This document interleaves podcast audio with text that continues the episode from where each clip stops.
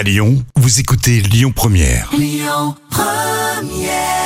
La fin de matinée avec nous sur Lyon Première et Anne Silla. On va parler de la nature dans l'instant culture pour épater vos collègues comme tous les jours avec Professeur Jam. Bien évidemment, Rémi. Le coquelicot.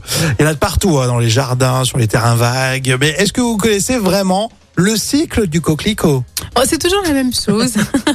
Chaque fleur s'ouvre le matin et fane l'après-midi.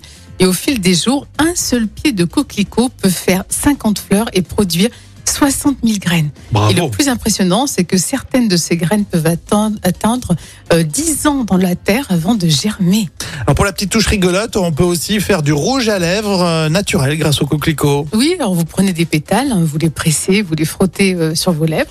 Et ensuite, vous allez colorer en rouge votre jolie bouche. Ouais. Et ça marche, hein, j'ai essayé, ça marche. hein. C'est vrai que c'est joli Ouais, et le coquelicot est aussi comestible. On le mange en confiture, en bonbons, en sirop. Alors ça, tu mets, alors tu fais un petit plat avec des amis le week-end. Oui. tu mets une petite pétale de coquelicot qui, qui, se sent, qui ne se sentira pas de toute façon. Non, non. Mais ça fait classe. Ouais, ça fait tout de suite de gastro. tu vois. Ouais, ça fait gastro, ça fait la- l'artiste dans l'assiette.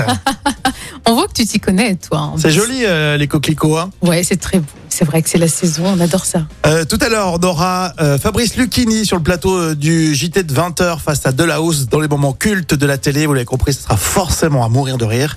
Et euh, tout de suite, on continue. Indochine, Christine Indo Queens sur Lyon Première.